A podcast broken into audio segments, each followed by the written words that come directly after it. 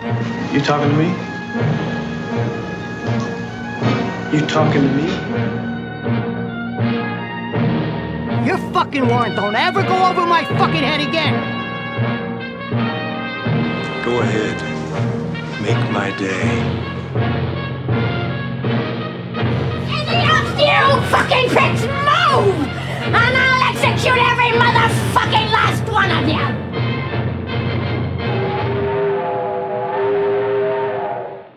Herzlich willkommen zu Cap vs. App, der dritten Special-Folge und der letzten Folge für 2018. Ja, freue mich. Ja, weihnachtlich geworden, ne? Also bei, bei, bei uns schon, ne? Weiß nicht, wie es in Deutschland gerade ist, aber Ja, also bei mir äh, fällt gerade Regen in Strömen. Oh. Ähm, ja, so. Es war überraschenderweise weihnachtlicher in North Carolina. Da hat wirklich Schnee gelegen. In New York ist es nur bloß kalt und nass. Dann hat uns ja Kevin allein in New York Scheiße erzählt. Mit dieser, mit dieser weihnachtlichen Weihnacht. Ja, ich kehre auch Anfang Januar wieder zurück. Also kann sein, dass es dann weihnachtlicher zugeht als gerade. Aber dann bringt's halt nichts mehr. Aber hey, Schnee ist Schnee, ne? Ja, du bist in Moskau, ne? Ich bin in Moskau, genau, wieder bei meinen Eltern, werde hier die Feiertage und auch das neue Jahr verbringen. Wie es halt in Moskau so ist, das Vorurteil trifft hier zu.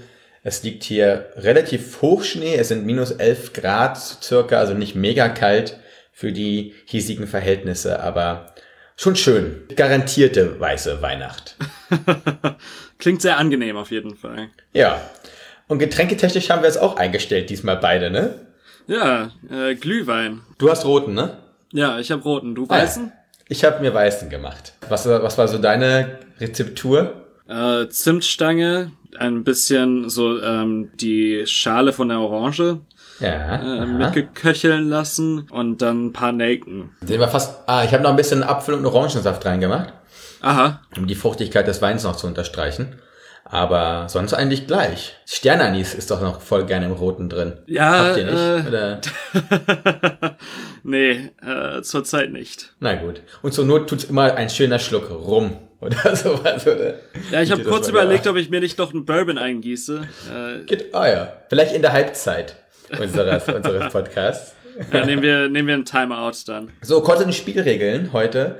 Wir ähm, haben ja letztes Mal gesagt, dass wir nur vier Filme besprechen werden. Da die Auswahl so ungemein schwierig war und wir auf keinen dieser Filme so richtig verzichten wollten, haben wir uns jetzt dafür entschieden, einfach fünf vorzustellen. Magst du auch ansagen, welche fünf das sind? Wir werden besprechen It's a Wonderful Life, Die Hard, Muppets Christmas Carol, äh, Ironia Sudbe oder Sliochkin Parem, auf, Auf Deutsch, Deutsch? Ironie des Schicksals und A Groundhog Day. Ja, Wir werden sehen, es sind nicht immer Weihnachtsfilme, aber es gibt einen Grund, warum wir sie in unserem Weihnachtsspecial besprechen. Und wollen wir einfach anfangen? Wollen wir so den klassischsten Klassiker einfach mal abfrühstücken? It's a Wonderful Life. Ist das Leben nicht schön? ja, gerne. Wir haben es wieder mit Jimmy Stewart zu tun, ne? Er lässt uns nicht in Frieden, oder wir ihn nicht.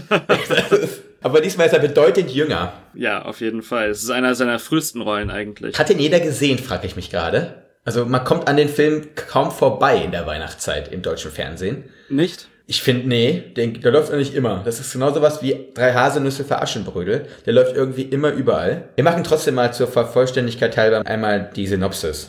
Dann versuche ich das mal zu übernehmen, diesmal. Und dann, und danach werde ich eh wieder so eine kurze Variante davon machen.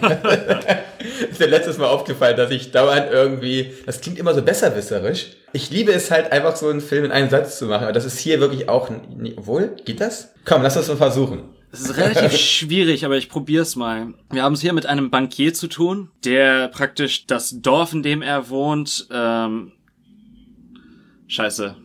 Wie sage ich das? Scheiße. Fängt ja gut an.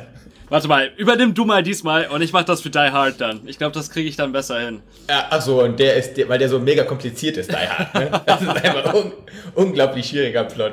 Naja, okay.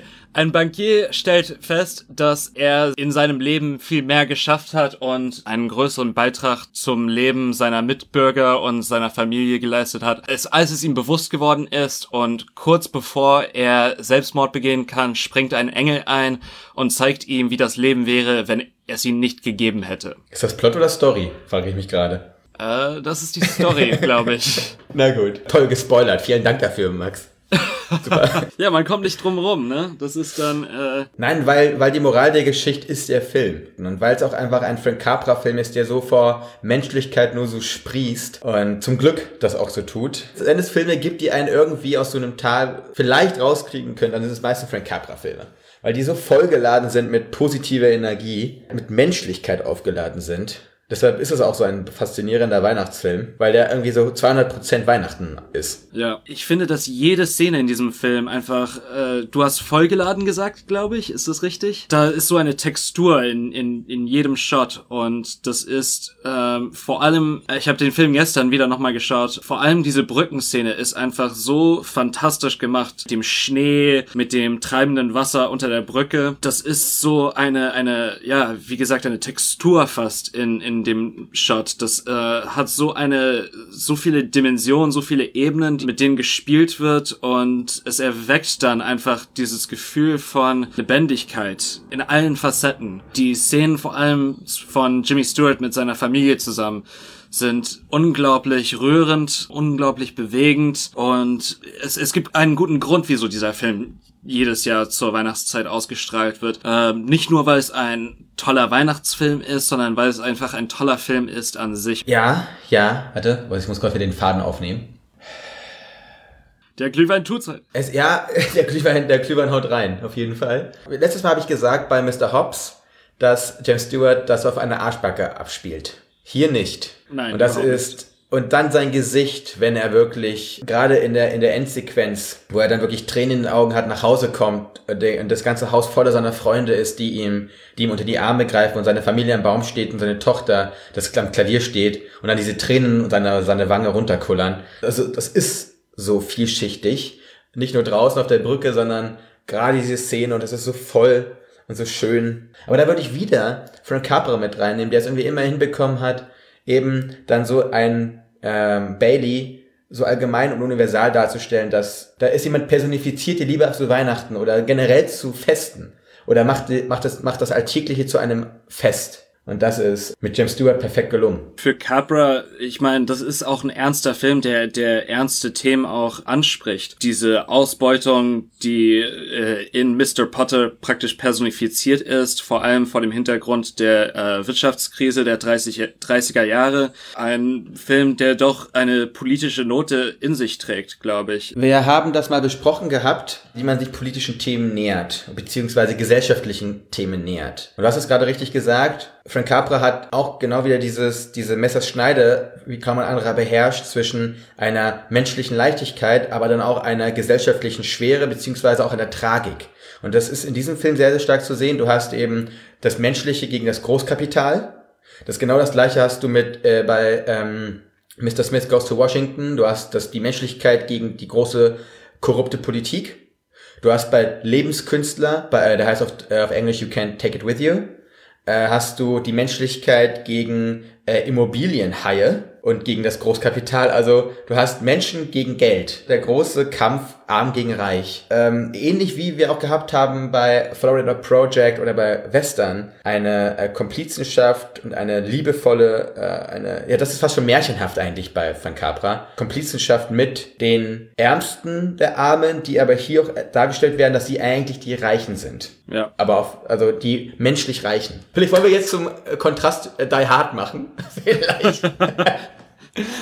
Also, Komm, jetzt kommt deine unglaublich einfache Tagline. Jetzt kommt meine Zusammenfassung. Ein New York City Cop kommt nach Los Angeles und legt sich mit deutschen Terroristen an. Das ist der Plot eigentlich. Die Terroristen übernehmen ein Gebäude und der Cop muss äh, praktisch äh, den Tag retten und überkommt dann alle Schwierigkeiten im Kampf gegen einen sehr schlagfertigen Bösewicht. Ja. Dass da noch seine Frau mit äh, in dem Tower ist, das hast du jetzt mal unter den Tisch fallen lassen. Das Ja, ist der also ich würde sagen, dass die große Romanze in dem Film eigentlich zwischen ihm und dem Cop, der auf dem Boden Oh ja. ist, äh, Ja. besteht, dass das mit der Frau eigentlich so Nebensache ist, dass er das. Das ist aber deine Betrachtung, weil du gerne den Sergeant als die Ehefrau von Bruce Willis sehen willst. Das ist vielleicht der Grund. es gibt am Ende des Films, wo sie sich dann zum ersten Mal begegnen auf der Straße, das ist so übertrieben und das geht dann praktisch so 10, 15 Sekunden lang, wo sie sich in die Augen schauen und sie strahlen Ja. einfach vor Liebe füreinander. Ich habe mir auch gefragt, warum geht der Sergeant ihm nicht entgegen?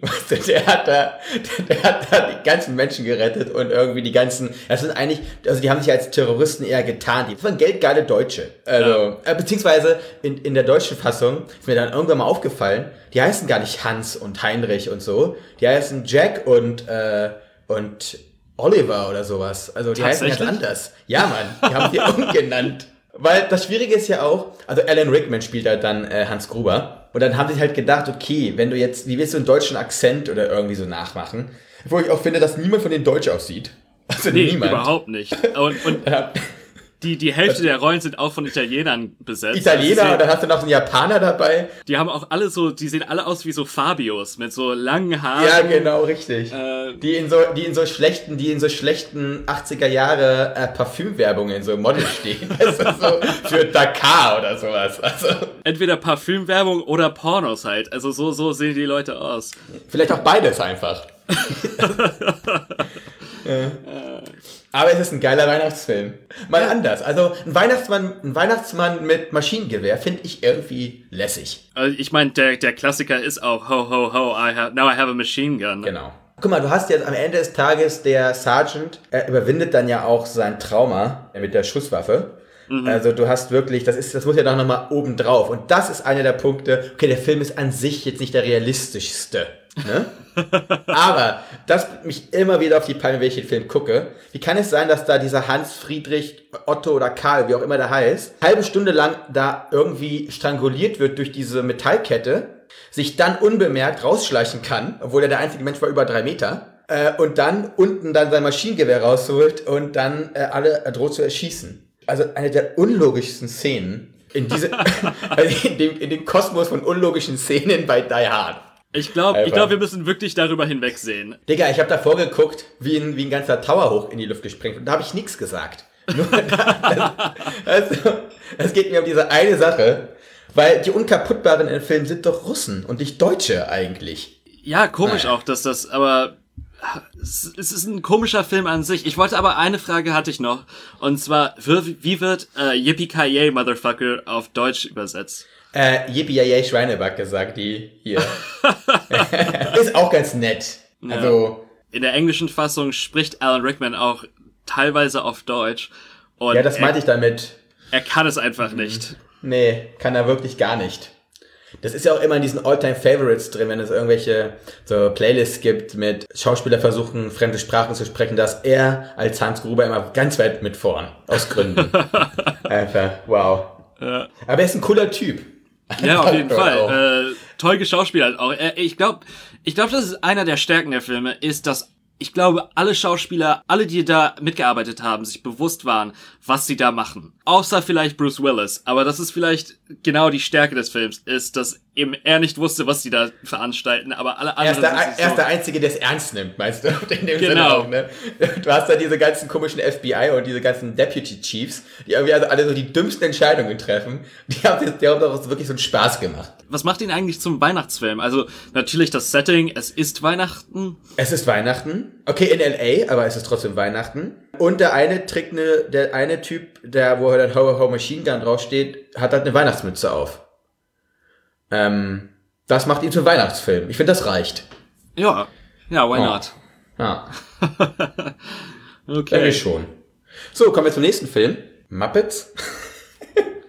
Oder täglich grüßt das Murmeltier. Oder, oder wir machen äh, Slurk Imparo. Also Ja, ähm, Ironie, also ähm, äh, Ironie des Schicksals. Okay. Ja. Wir hatten ja davor den Menschen gegen den Großkapital. Hier haben wir es mit äh, Menschen gegen die entmenschlichte Architektur zu tun eigentlich.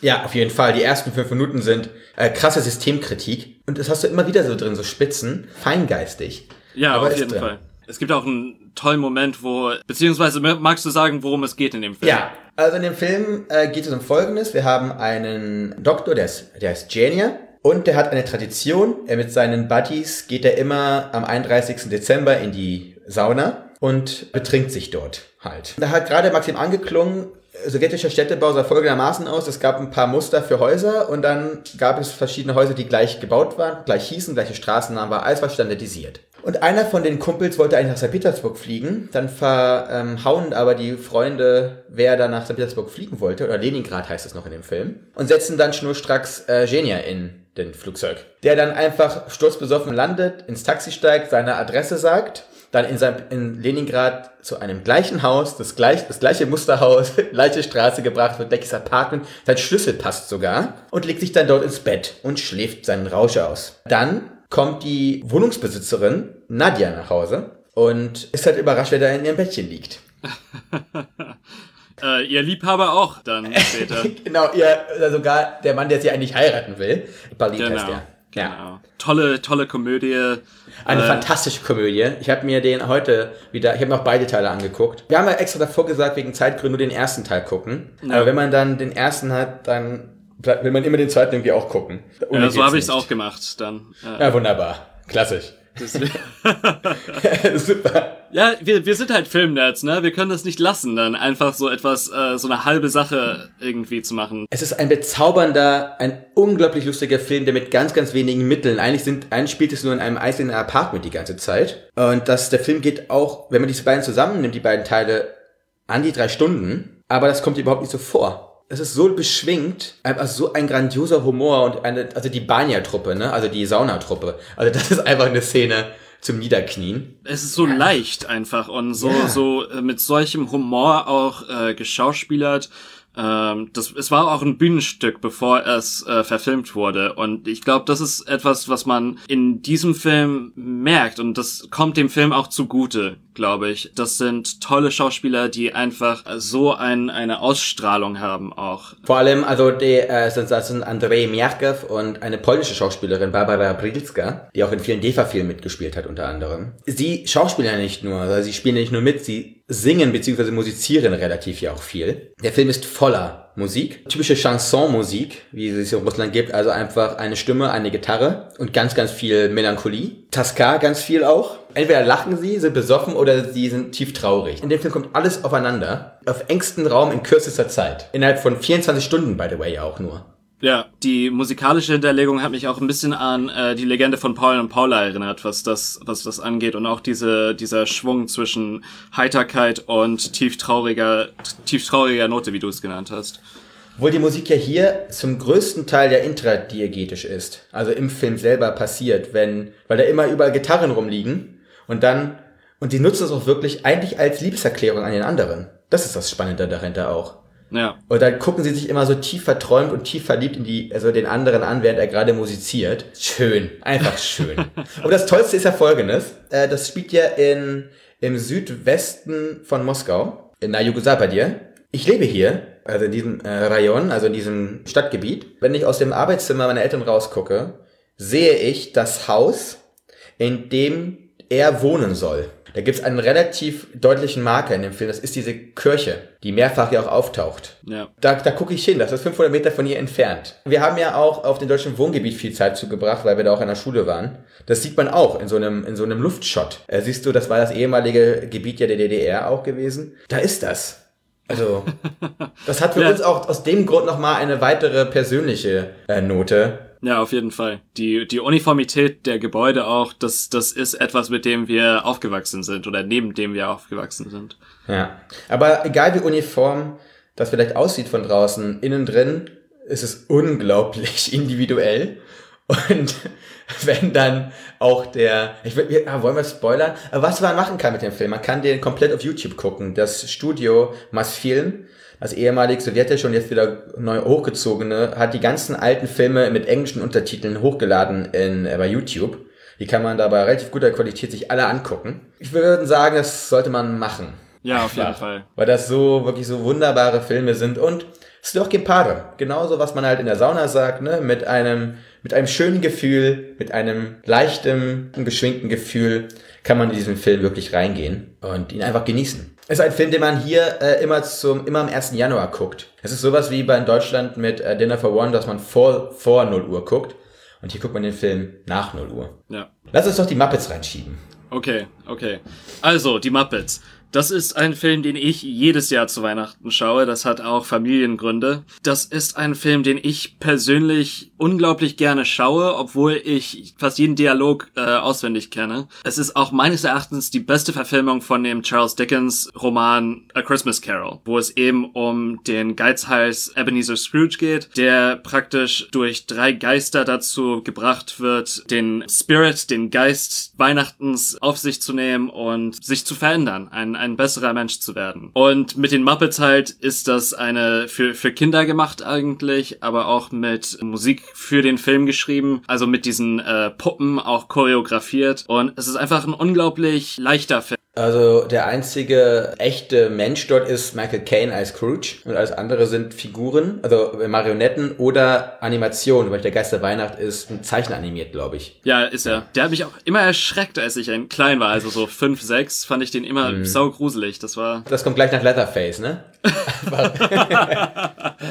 ja, vielleicht, vielleicht kommt da meine, meine Faszination für Horror her. Äh, dieses gleichzeitig nicht hinsehen wollen und nicht weggucken können. Sehr gut. Also wenn man sich nichts anderes von dem Film anschaut, kann ich immer noch den einen Song vom Anfang empfehlen auf Englisch. Here Comes Mr. Scrooge. Mein absoluter Favorit. Er zeigt in zwei Minuten alles, worum es eigentlich geht. Also dass dieser kaum, er partizipiert eigentlich überhaupt nicht am menschlichen Leben. Da hast du eigentlich absolut recht gehabt, ähm, dass er zum Menschen... Naja, er beutet halt Ratten als Prokuristen oder sowas halt auch aus und will den gerade mal so einen halben Tag freigeben. Ich finde das mega witzig. Jedes Mal irgendwie, wenn dann Gonzo, der halt halt äh, Charles Dickens memt in diesem Film, dann, damit man durch die Scheibe gucken kann, dann Rizzo die Ratte nimmt und dann mit ihm dann so die Scheibe abputzt. Das finde ich irgendwie, irgendwie ganz witzig. Immer wieder. Ja. Ähm. ja, die Gags sind einfach auch toll. Das ist, für mich gibt's eigentlich nichts Besseres als, als The Muppets, was äh, so Animation und Puppenspiel angeht. Mein, mein Hate für Disney wird dann dadurch ausgeglichen, dass ich doch... Ich weiß gerade,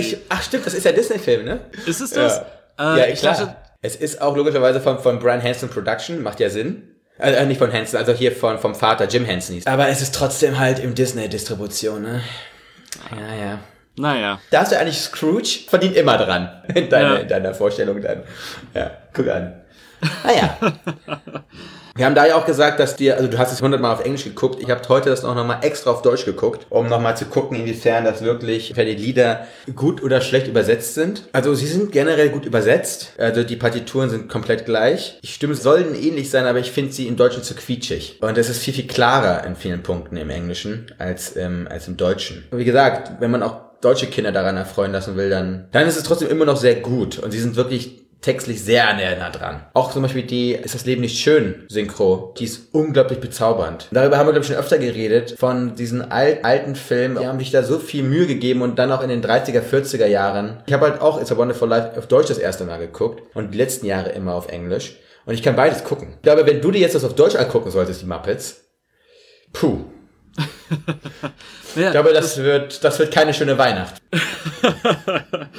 Naja, vielleicht dann im Neujahr. Ähm, aber das war auch etwas, was wir bei, als wir das Apartment besprochen haben. Das ist, also It's a Wonderful Life, schaust du den eigentlich lieber auf Deutsch oder auf Englisch? Also ehrlich gesagt, das hängt immer davon ab, in wem ich das gucke. Also der Apartment kann ich wirklich fast auch auswendig. Wenn der im Fernsehen läuft, hier im deutschen Fernsehen läuft, dann bleibe ich so oder so hängen. Wenn ich mir, glaube ich, dann selber reinmache, dann glaube ich eher jetzt auf Englisch, aber es nimmt sich, glaube ich, wirklich nichts. Ja, und das ist, das ja. ist die tolle Leistung. Wenn man diese Filme halt immer zu ganz gewissen Zeiten geguckt hat, dann ist das ja auch eine Art von familiärer Emotionalität, die man damit verbindet. Und das sind ja auch dann Stimmen von familiären Situationen, die immer in der Weihnacht dann so sind. Dann habe ich halt einfach die deutsche Synchronstimme von James Stewart halt immer im Ohr gehabt als Kind anstelle seiner eigene. Obwohl man die James Stewart Stimme sogar hören kann, den haben wir ja im Abspann, haben wir ja da ein Snippet aus dem Film ja reingemacht mit dem äh, Moon, mit dem mit dem Lesser und dem Moon. Das ist auch unglaublich. Das, das ist eine der bezauberndsten Szenen wieder, ne? Es ist so schön. Wir waren dann eigentlich bei Muppets, ne? Komm dann wieder zu Jimmy Stewart zurück. Irgendwie immer. Ja. So, wann machen wir, wann machen wir Vertigo? das war's. Rear Window. Ja, äh, der Mann, der zu viel wusste, The Man Who Knew Too Much, Rope, ist auch mit ihm. Der hat, ja fast, der hat ja fast alle Hitchcocks irgendwie mitgemacht. Kommen wir zum letzten Film, der so gar kein Weihnachtsfilm ist, aber das hat Gründe, warum wir ihn trotzdem reingenommen haben. Und zwar Groundhog Day und täglich grüßt das Murmeltier mit Bill Murray. Ja. Weil das Ding spielt eigentlich am 2. Februar immer und immer wieder. Ja. Wie, wie kommt es, dass wir den jetzt, wie, wie kam der uns überhaupt als Weihnachtsfilm in den Sinn? Ich glaube sogar, dass du ihn sogar genannt hast. Und Ja. ich habe dann gleich gesagt, ich habe voll Bock auf den Film. Das spielt ja in, äh, wo ist denn noch dieses äh, Punkatawny oder wie das heißt? In, in Pennsylvania. Da liegt erstmal Schnee, es ist bitterkalt und es triggert so diese typischen, ja, weihnachtlichen Gefühle. Weil du hast da auch wieder so eine gewisse Mr. Scrooge-Geschichte. Auch zum anderen, weil es gibt auch einen Film mit Bill Murray, wo er, wo er den Charles Dickens äh, Roman halt auch personifiziert. Und du hast diesen Moment, dass eigentlich jemand, der da so ein bisschen Arsch ist, Ja. dann zu einem Menschen wird. Und dann wieder durch den Zauber der Liebe. Und wenn diese ganzen großen Worte Zauber, Liebe und sowas fallen, dann ist irgendwie Weihnachten immer nicht weit weg. Und wenn dann noch Schnee liegt, dann sowieso. Ja, die, die, die Veränderung eines Menschen auch, die zum Guten, weg von den materiellen äh, Sachen des Lebens hin zu den Beziehungen. Ja, also ganz kurz zum Plot. Bill Murray ist Phil Connors, ein TV-Weatherman, der für so einen kleinen Channel arbeitet und der jedes Jahr seit drei oder vier Jahren dann nach Punxsutawney geschickt wird, um dann da dieses Murmeltier, das dann durch seinen Schatten voraussagen soll, ob es noch sechs Wochen längeren Winter gibt oder nicht. Ja. Und da wird er immer wieder hingeschickt. Und er findet das richtig scheiße, weil der eigentlich zu, sich zu größeren Berufen fühlt, verhält sich auch sehr arschig seinen Kollegen und eigentlich allen Menschen gegenüber. Rattert dann so diese, diese Aufnahme runter und will dann aus Punxsutawney raus, aber ein Blizzard hindert ihn daran. Und dann ist schon wieder der 2. Februar. Er ist in einer Zeitschleife gefangen und muss diesen Tag immer und immer und immer wieder durchleben. Ja. Also die Hölle ist es eigentlich. so. Ja, er, ver er verhält sich auch überwiegend arschig die ersten zwei Drittel des Filmes, äh, auch nachdem er realisiert, dass es er in dieser Zeitschleife gefangen ist. Er kommt immer wieder zurück in so eine Arschigkeit, ne? Einfach Ja. der bezaubernde Komödie. Du hast auch Andy McDowell als die Aufnahmeleiterin dieses Channels, da, die mit ihm da zusammen ist. Und es ist auch wieder so ein Film, der bis in die kleinsten Rollen irgendwie wunderbar durchgecastet ist, wirklich gut gemacht wurde. Luftig geschrieben wieder. Gute Gags, also auch gute Wiederholungsgags macht total Sinn, ne? Wenn man einen Tag immer und immer wieder durchlebt.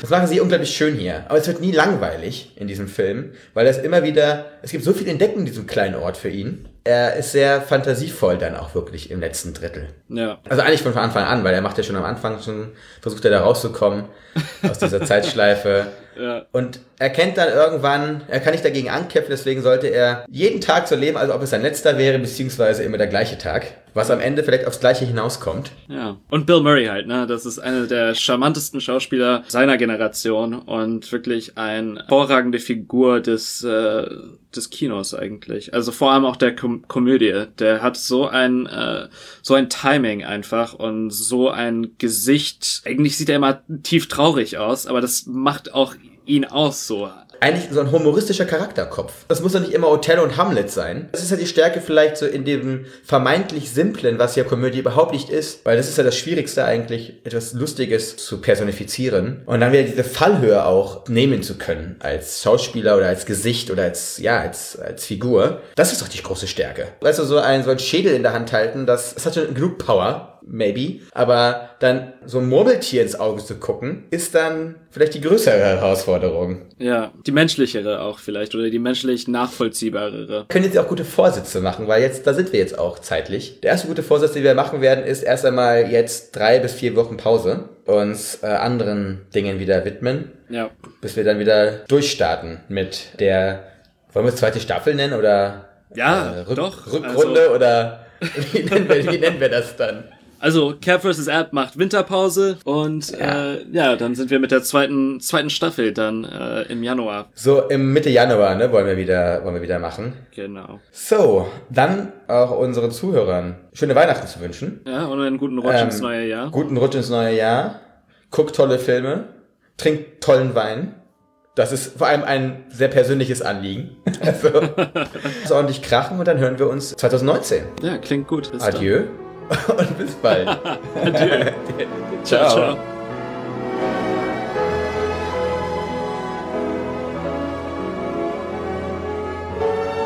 What do you want? You, you want the moon? Just say the word and I'll throw a lasso around it and pull it down. Hey, that's a pretty good idea. I'll give you the moon, Barry.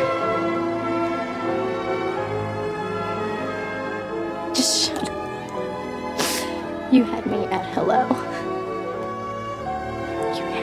pillow. You should be kissed and often, and by someone who knows how.